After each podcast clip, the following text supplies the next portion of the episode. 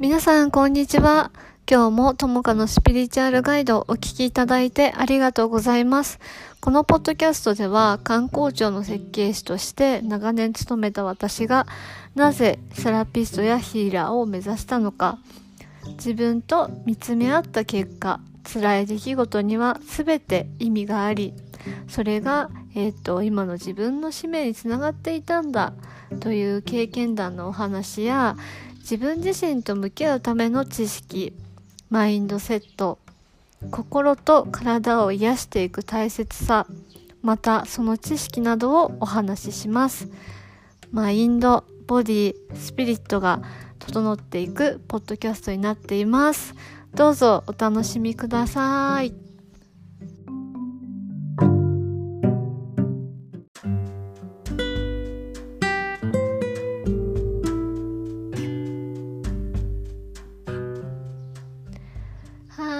さんともかです。えっ、ー、と今日のテーマは自分の傷と向き合うっ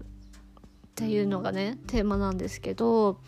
あの6月にまたワークショップをやるのに昨日その思考のプロセスとかを再度ちょっとあの確認しとこうと思ってワークショップのために久々にその心理学で勉強してた本とかあの教材とかをね引っ張り出していろいろねまあ、見てたんですよ。でその時にあみんなに必要なのって多分この思考のプロセスっていうのがまあ理解してないとあきついなってちょっと正直思ってえそのなんできついなっていうかっていうとやっぱ人ってねなんか自分の異変におかしいとかあこういう思考っておかしいんだっていうのに気づかないとなんかなんだろうな改善するチャンスも自分に与えることできないみたいな。のがあって。でなんでその私がよくさあの勉強するといいよとかあの知識ねつけていくとその、うん、自分を愛することにつながるよってあの言ってきてるのは何でかっていうとあの自分がね知識をつけることで新たな自分を見つけるチャンスにつながるんですよ。今までそのどんだけ自分が世界価値観の中で生きていたかって知るのもすごくあの自分をね緩ませるきっかけになるしだからあの私は本当に本とか読んだりとかいろんな人の意見聞いてあの自分がねあの自分の愛をね深めていったっていうとこがあるんですけどやっぱ一人じゃさやっぱ気づくことってできないんですよね人間って。でその気づきがやっぱり必要なわけですよ人って変わる時って。だか当たり前の価値観をすごい疑わなければいけないしこれって何でなのかなってやっぱり疑ってかかるっていうのがすっごい大切なんですよね。何でもかんでもそのやっぱね今まで当たり前の中で生きてきたらそういう洗脳みたいなのも入ってると思うしこれちょっとおかしかったんだっていうのにあの気づいてもらえるあのきっかけになったらいいかなと思ってこのポッドキャストも配信してるので是非ねそういった人はあのいい気づきになるとね嬉しいです。はい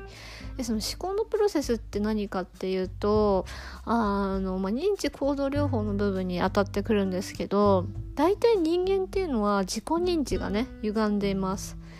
でその自己認知によるストレスが結構あの負荷がかかるんですね。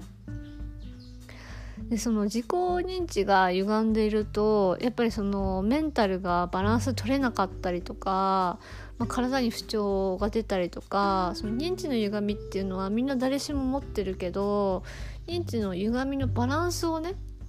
取っていった方がいいんですよ。うん、そうすることでその心地よく生きれるっていうか自分に優しくできたり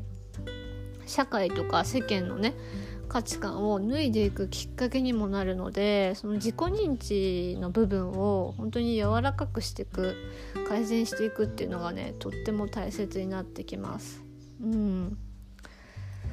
で自己認知をねどうやって変えていくかっていうともちろんねヒーリングセッションとかもそうだし認知行動療法とかでももちろんねできると思うんですけどここでねあの今回認知行動療法とかヒーリングの話っていうよりかはそれ本当にさその思考とかって本当にあなたの価値観に合ってるかなとかそれって本当に普通の考えかなっていうところをちょっとシェアしていきたいと思います。はいでねその、まあ、認知の種類あの認知の偏り方ってあの結構心理学ではそのチャートでね表記してあって、まあ、こういう考え方こういうプロセスがありますっていうのが書かれてるんですけど今日はその中のね一つをねあの紹介したいと思います。はい。よくね あるあるなんですけどあのべき思考。うん。べき思考ですね。これねべき思考って自分にとってのルールがめちゃくちゃ多いと思います。自分にとってのルール。こうしなければならない。ああしなければならない。規則ですね。うん。でねルールとか規則っていうのはあの何て言うのかな。多ければ多いほどやっぱしんどくなるんですよね。でやっぱ基本的に人間、まあ、日本人だからね特に勤勉だし真面目だからそのルールを守れない自分っていうのがやっぱ許せないっていうのにねとっってもあの国民性的にもつながりやすい。うんつながりやすい。でねべき思考がその強い人の特徴っていうのがまあとにかく、まあ、真面目なのもそうなんだけどあのうんあのなんだろうなそのルールがさそのルールが周りからその認められるためのルールになっちゃってる自分がやっぱ不十分だからあのなんでだろうって思ってそういうルールをね身にまとってることがすごい多くってでやっぱりそのルールが守れない自分こうあるべきとかこれやらなきゃいけないのにっていうのが守れない自分に対してすごくきつい目で当たったりするんですよね。うんで潜在意識の中ではもっとすごいいろんなトラウマが多分何個もトリガーされちゃってる状態だと思うんだけどここでねその皆さんにちょっとやっていただきたいのがそのなぜそのべき思考になったかっていうのをねちょっと考えてみてほしいんです。でこれをやってその自分でねやっぱ気づくことが本当に大切なんですよ。でみんなにね本当にやってほしいのが例えば自分にとって良くない思考って多分出てくると思うんだけど自分のこと愛せないとか人から認められたいとか人から受け入れられたいとかなんかそもそも当たり前のように感じてること自分の中で当たり前って感じてることを一旦振り返ってみてあのえでもそれって何で？っていう部分を考えてほしいんですよ自分の思考とかね。いろんな感情とかが出てきた時に。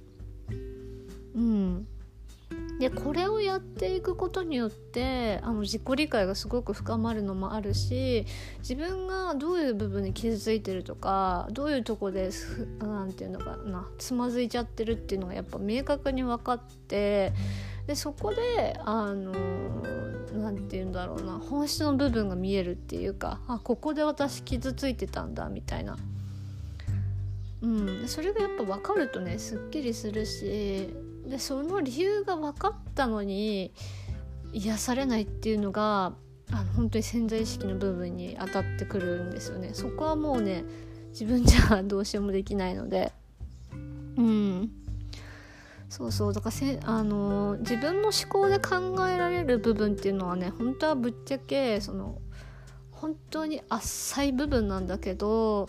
普段こういった考えを持たない人はその浅い部分にもやっぱたどり着くことができていないのでなんでこういう考えになったのかなって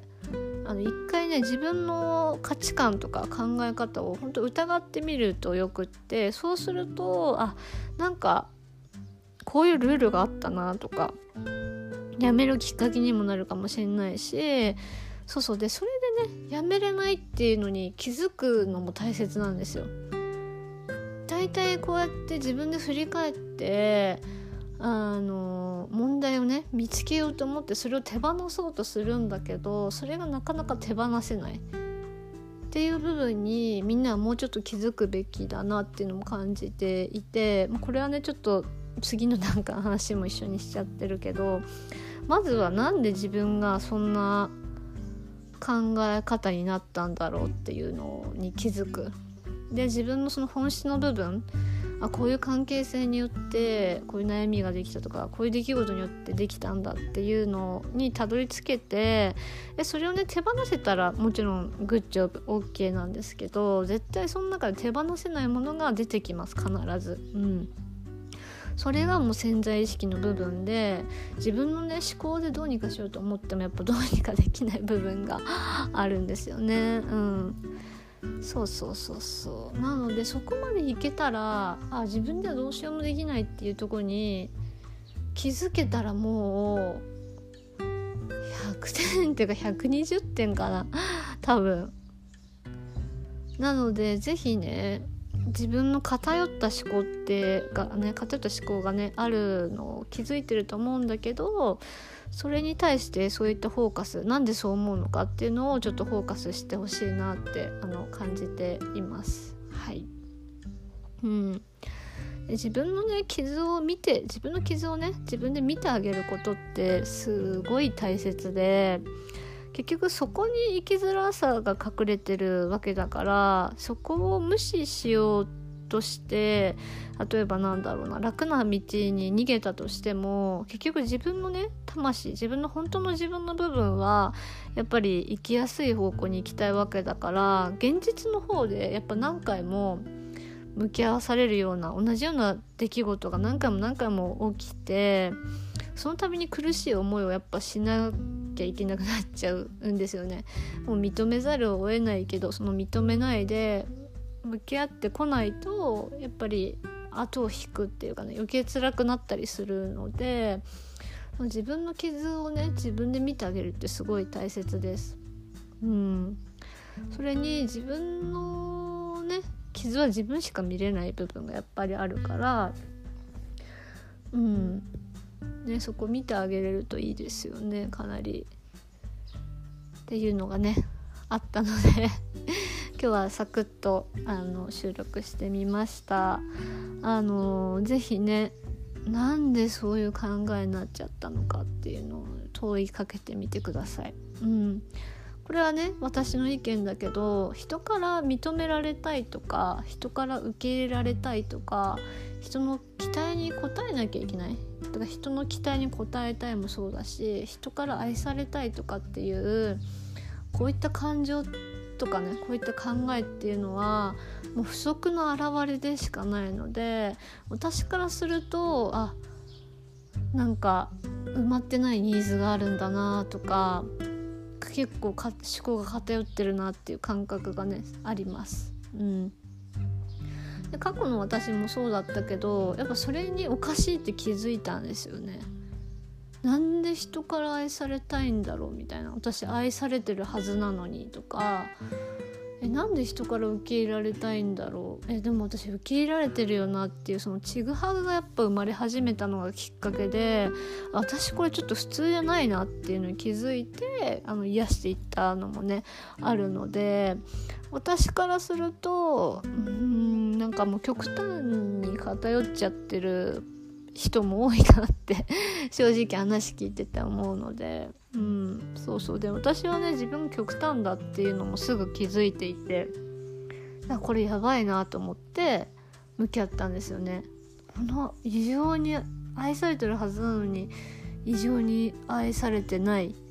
感覚とかなんかすごい求めちゃう感覚とか自分のこと受け入れられない感覚とかさ人のね期待に応えなきゃいけないとか認められたいとかさ褒められたいっていう感覚。やっぱ周りの人と比べてあ普通じゃないわって思って。そうそうそうそう。だから他の人の意見を聞いてみるのもいいかもしれない。うん。そこでやっぱり気づくとこもあるしあの何て言うのかな。その人の考えを尊重するのはすごく大切だけど何て言ったらいいかななんかある程度そのバランスの取れた考え方とかそういうのの基準みたいなのやっぱりあるわけですよ。それを指標にするとやっぱりいいかもね。そこはそこの何て言うのかな思考のプロセスとかのそこのなんだろうなバランスに気づいて自分はちょっとおかしいなとか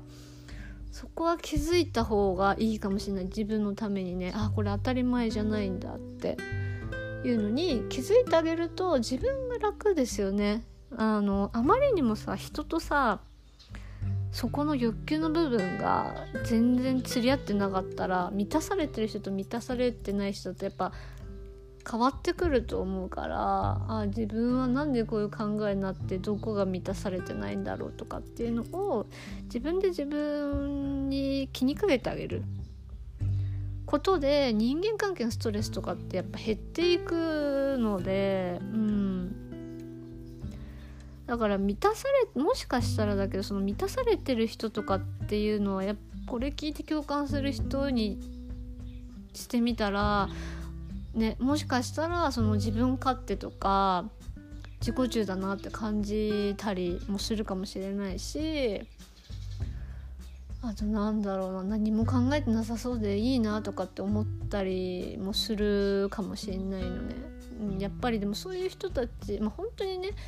その地球に生まれてきてあんま傷がつかないまま成長してそういう人もいるだろうけどでもどっちかって言ったらみんな傷つきながら多分成長して満たされていってるはずなので、まあ、そういった部分でなんか他人に対して何か思うことっていうのはあの自分の鏡なわけだからそういう部分でもね向き合ってみるといいんじゃないかなと思います。うん。はい。あのぜひね参考にしてください。はい。ではでは失礼します。